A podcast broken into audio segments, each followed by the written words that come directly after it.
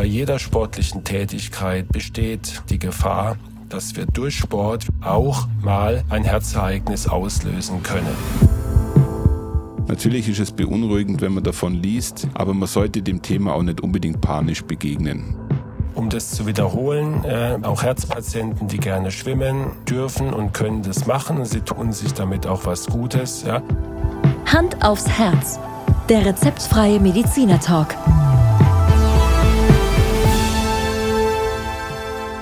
Hallo und herzlich willkommen bei Hand aufs Herz. Geschichten rund ums Herz mit professioneller Begleitung von Dr.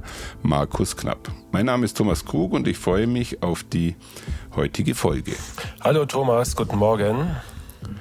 Markus, guten Morgen und ähm, ich bin mal gespannt, wie du mit der heutigen Folge umgehst, weil äh, wir versuchen mal über was Mystisches zu reden. Im Zusammenhang mit dem Herzen natürlich. Okay. Oder ein Mythos. Mystisch oder Mythos. Ich glaube, beides geht. Okay. Schieß los. Was hast du mitgebracht? Also bei meiner Recherche der letzten Woche ist mir aufgefallen, dass jetzt in den Sommermonaten, wenn es so warm ist, immer mehr Menschen durch Herzversagen den Badetod erleiden. Ist das ein Mythos oder ist das eine Realität? Wie ist denn da deine Einschätzung?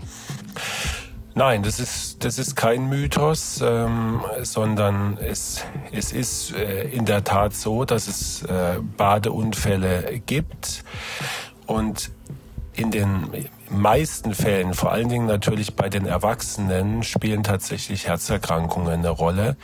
Also wir müssen da unterscheiden vom, vom klassischen Ertrinken, dass sich jemand einfach übernimmt beziehungsweise nicht schwimmen kann. Das betrifft ja dann hauptsächlich leider schrecklich ähm, Kinder ähm, oder sehr junge Menschen. Und ähm, bei Älteren dagegen ist natürlich sehr häufig eine Herzerkrankung die Ursache für so einen ähm, Badetod oder plötzlichen Herztod. Ja.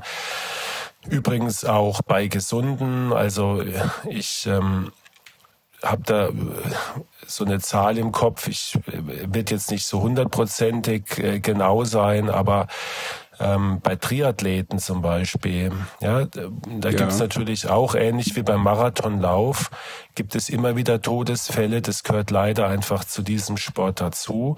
Und ich meine, über 70 Prozent der Todesfälle treten tatsächlich beim Schwimmen auf und nicht beim Radfahren oder beim Laufen.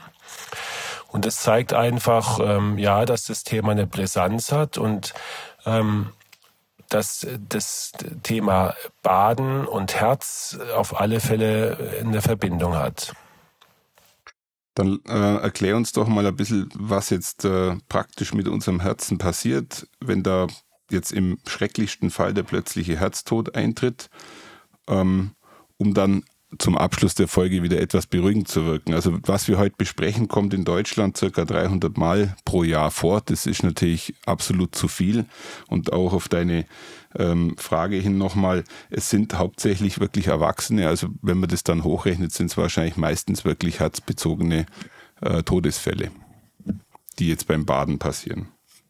Also du hast vielleicht noch im Ohr, dass äh, früher unsere Eltern uns gesagt haben, ähm, wenn wir im Schwimmbad waren, ja, und so mal eine Stunde auf dem Handtuch lagen, bis uns so heiß wurde, dass sie gesagt haben, jetzt müssen wir uns abkühlen. Ähm, dann äh, war die Warnung stets, äh, bevor ihr ins Wasser geht, äh, kühlt euch erstmal ab. Gell? Und ähm, unter anderem gibt es auch in jedem Schwimmbad dann diese Duschen am Beckenrand, also nicht nur wegen der Hygiene, sondern dass man sich einfach auch ein bisschen, ein bisschen dran gewöhnt.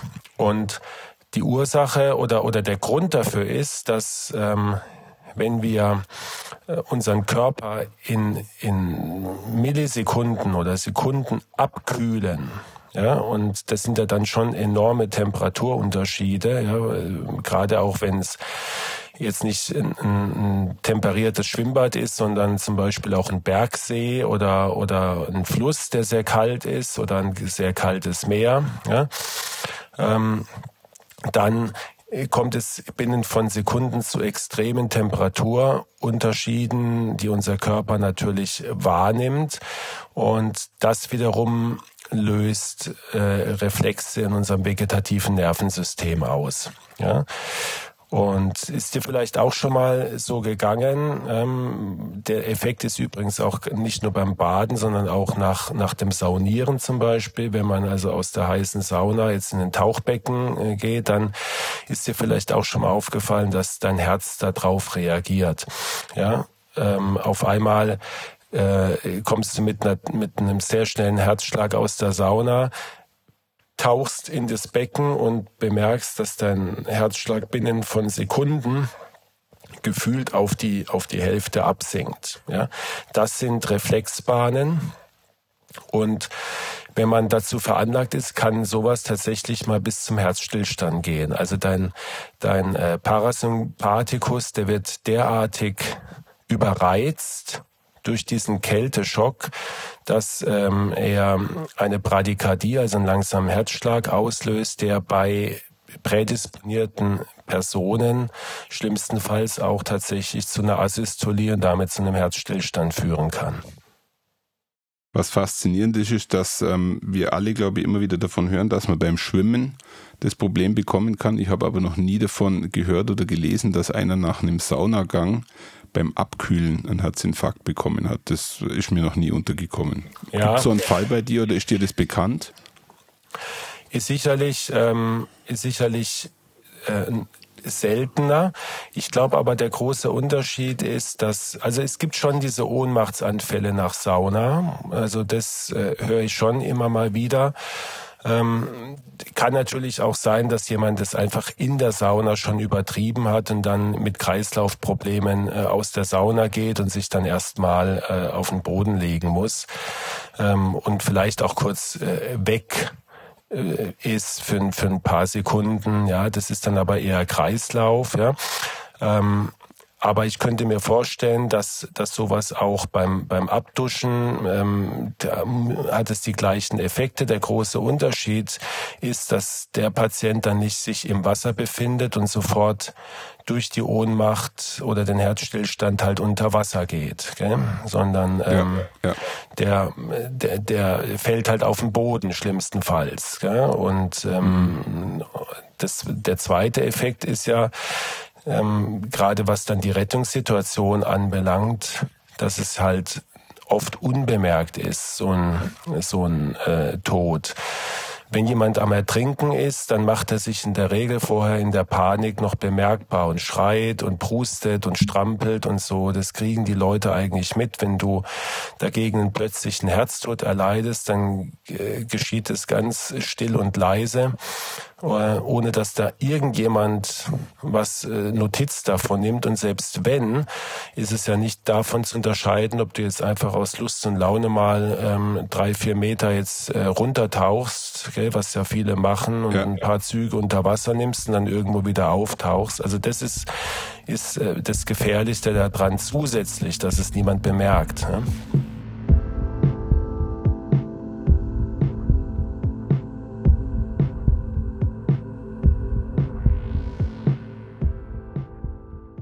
Also ich glaube, der plötzliche Herztod beim Baden ist wirklich schicksalhaft, weil man dann einfach verschwindet. Also davon hört man ja dann auch immer wieder, dass Richtig. derjenige, so wie du es gerade schilderst, Richtig. einfach von der Bildfläche verschwindet, natürlich auch keine Rettungsmöglichkeiten mehr Richtig. gegeben sind.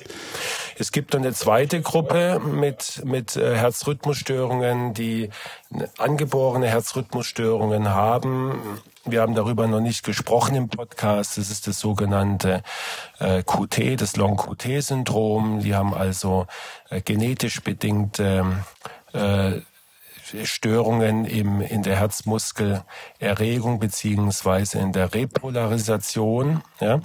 Und ja, äh, die sind besonders gefährdet für solche vegetativen Reize. Ja, es kommt ja dann nach diesem ersten Schock dem, durch die Kälte kommt es ja dann zu einer überschießenden dann Sympathikusreaktion. Das heißt, du kriegst dann irgendwann einen schnellen Herzschlag. Ja?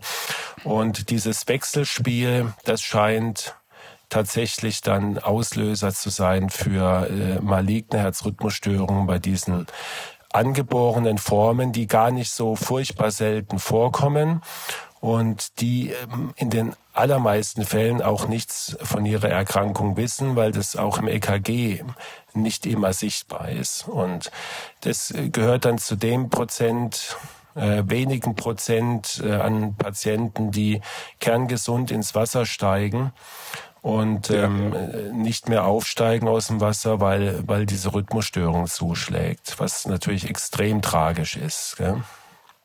Wenn man jetzt mal so in deinen Praxisalltag geht, ähm, gibst du diese Empfehlung häufig raus, beim Schwimmen, also speziell im Sommer aufzupassen, oder ist das, ist das eigentlich kein wesentliches Thema jetzt in deinem, in deinem Praxisalltag? Doch, also das, das Schwimmen verunsichert tatsächlich ganz viele Herzpatienten. Und ähm, ja. es wird auch von, von vielen Reha-Kliniken, was ich nicht verstehe, werden Patienten davon abgehalten zu schwimmen was ich für übertrieben finde, weil für viele Menschen ist es äh, oft die einzige Möglichkeit, noch sich zu bewegen, weil sie mhm. ähm, orthopädische Probleme haben mit Rücken, mit, mit den Gelenken gell? und dann einfach äh, nicht mehr länger laufen können und fürs Fahrradfahren entweder auch durch Rückenbeschwerden oder auch durch Unsicherheit nicht mehr geeignet sind. Also dann bleibt irgendwann nur noch das Schwimmen und Natürlich gibt es auch bei, reden wir jetzt mal von Herzkranken, also äh, Herzschwäche, Patienten, Patienten mit Durchblutungsstörungen, ist das Schwimmen mit einem leicht erhöhten Risiko verbunden, weil muss immer klar äh, sein, generell besteht bei jeder sportlichen Tätigkeit die Gefahr, dass wir durch Sport, wir hatten das schon ein paar Mal thematisiert, auch mal ein Herzereignis auslösen können. Ja, dem mhm. steht gegenüber die äh, weitaus, die, die weitaus überwiegenden Vorteile durch regelmäßigen Sport, äh, sowohl die Lebenserwartung als auch die Lebensqualität zu verbessern. Aber mhm. es ist so, ähm, ganz, ganz wenige äh, Prozente äh, können beim Sport auch versterben, beziehungsweise eine Herzattacke bekommen.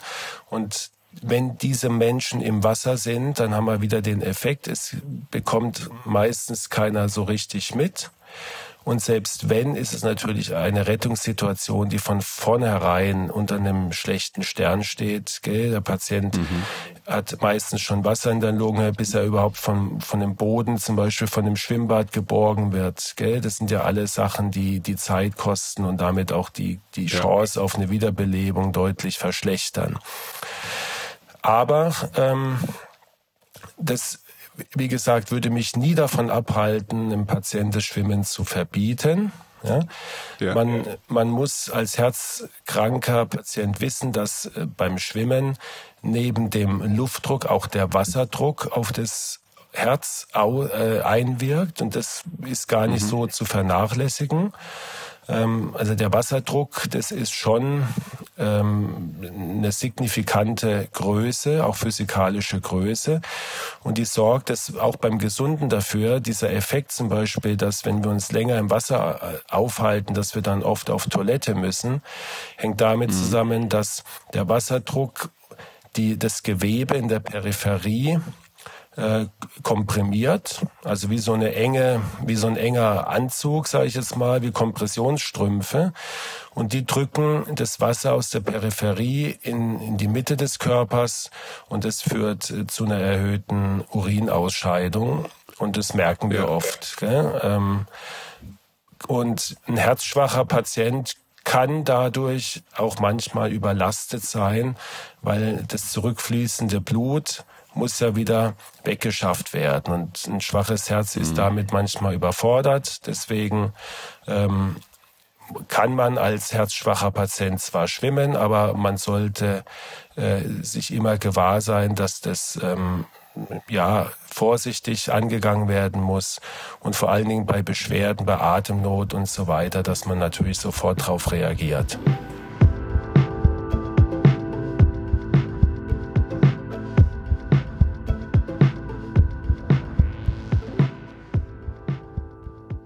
Ich glaube, diese Angst wird wahrscheinlich viele deiner Patienten begleiten, vor allem wenn sie dann vielleicht sogar an einem Badesee gehen, da werden sie schon zweimal überlegen, ob sie dann was sie, glaube auf keinen Fall machen sollten, alleine rausschwimmen, sondern man sollte dann vielleicht schon mit Begleitung irgendwo unterwegs sein.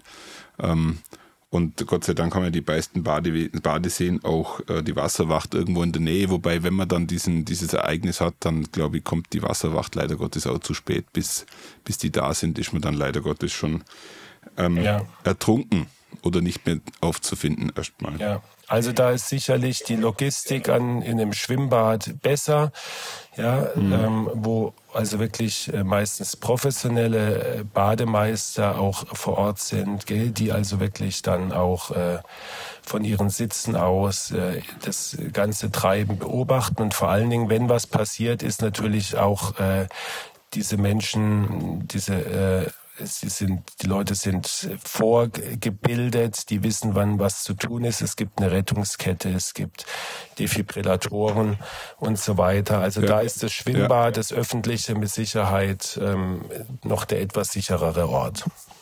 So, nochmal eine, eine Spezialfrage, die unsere Mütter uns wahrscheinlich immer alle mit auf den Weg gegeben haben. Also man sollte vorher nicht viel essen und nicht viel trinken.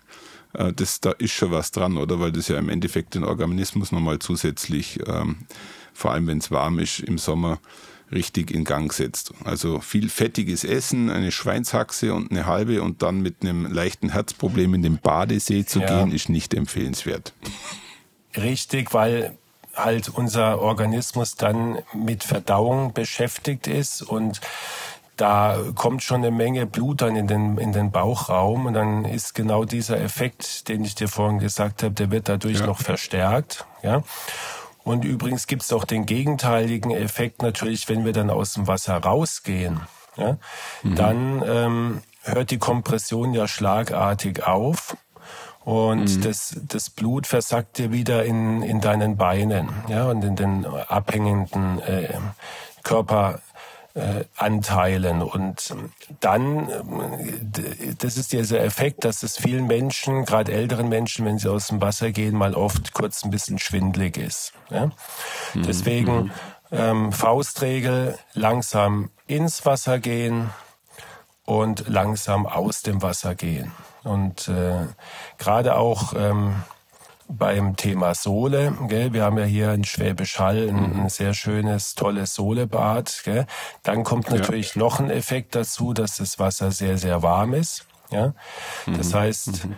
ähm, die Gefäße werden automatisch sehr weit und wenn du dann schnell aus dem Wasser gehst, dann ähm, kann das Blut durch die weiten Gefäße noch besser versacken wie, wie ohnehin schon. Und es kann dann wirklich zu Kreislaufproblemen führen. Also auch gerade bei, bei Bäderkuren, bei Solebad ist alles erlaubt. Ja, es tut auch alles gut. Aber man sollte sich gerade als Herzpatient darauf einstellen, ja, ähm, und sich vorher informieren und vor allen Dingen nicht übertreiben und sich für alles etwas Zeit nehmen.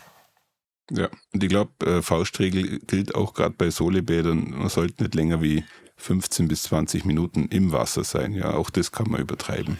Richtig, ja.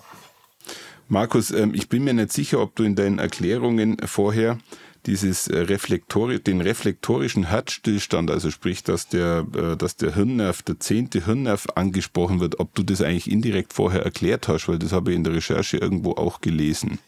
Ja, das war das mit diesem äh, äh, vegetativen genau. Nervensystem. Und der Parasympathikus ist nichts anderes wie der Nervus vagus der ja. nichts anderes wie der zehnte Hirnnerv ist. Ich äh, bring dir irgendwann mal die zehn Hirnnerven bei. Da lernt man als Medizinstudent die, die tollsten Sprüche, ja, um ja. die, die zehn Hirnnerven auswendig zu lernen. Das heißt, wir hatten heute das Vergnügen mit dem letzten Hirnnerven, dem zehnten. Oder habe ich das jetzt falsch interpretiert? Ja, das hast du falsch interpretiert. Ja. es gibt noch ein paar mehr. Ja? Es gibt noch ein paar mehr. Dann lassen wir das tatsächlich so stehen. Markus, deine Aufgabe ist heute, besser gesagt, mir fällt nur eine Frage vorweg ein. Wann warst du das letzte Mal am Badesee beim Baden als Kardiologe? Ähm, selten, Thomas. Ja? Ähm, ja. Weil ich, wie du weißt, kein Schwimmer bin. Ähm, ja. Ich habe hab sehr, sehr spät schwimmen gelernt ja. und ähm, ist einfach nicht mein Metier. Ich gehe gerne zum Abkühlen in so einen mhm. See, der kann dann auch nicht kalt genug sein. Und ja. Ich mach's aber genau so, ja, wie, wie vorhin beschrieben. Ja. Früher als okay. Kind oder als, als, als junger Mann hat man nicht drauf geachtet und dann ist man mit Arschbombe, ja, und, und Anlauf, gell, aus der Gluthitze in so einen kalten See reingesprungen. Ja, ja es ist ja, ja Gott sei Dank immer alles gut gegangen. Würde ich heute nicht mehr machen, ja. Ähm, aber äh, es ist jetzt nicht so, dass ich ähm, das Wasser sozusagen suche ja, und, äh, mhm. und mich dort gerne drin aufhalte. Ist nicht mein, mein Medium, ja, das Wasser.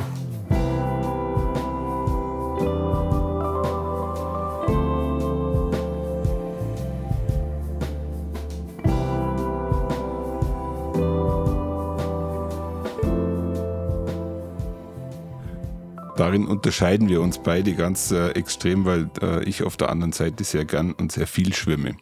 Markus, herzlichen Dank für diese für diesen äh, Einblick in einen Mythos, der eigentlich gar keiner ist, wenn ich es richtig verstanden habe. Man sollte eigentlich nicht so viel Angst davor haben.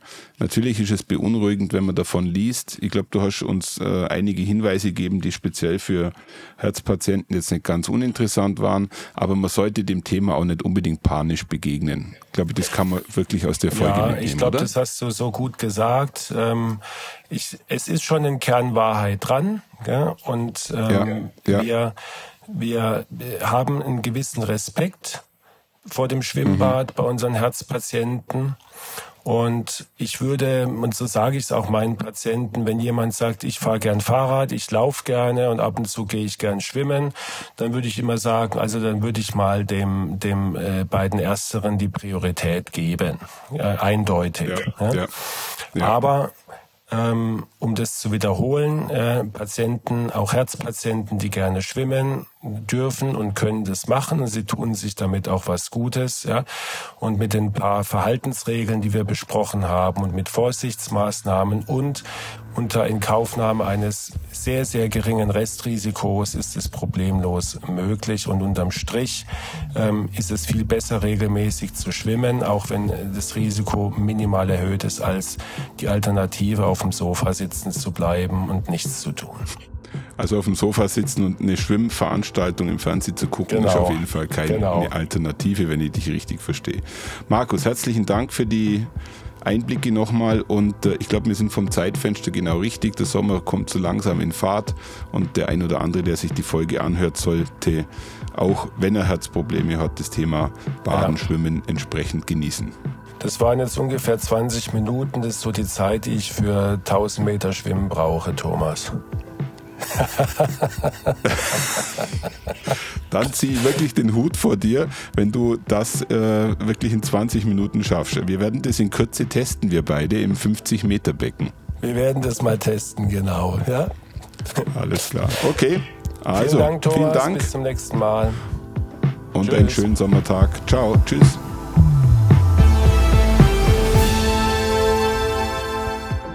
Schauen Sie mal bei uns vorbei unter www.handaufsherz-podcast.de und bleiben Sie immer über uns auf dem Laufenden auf unserem Instagram-Account.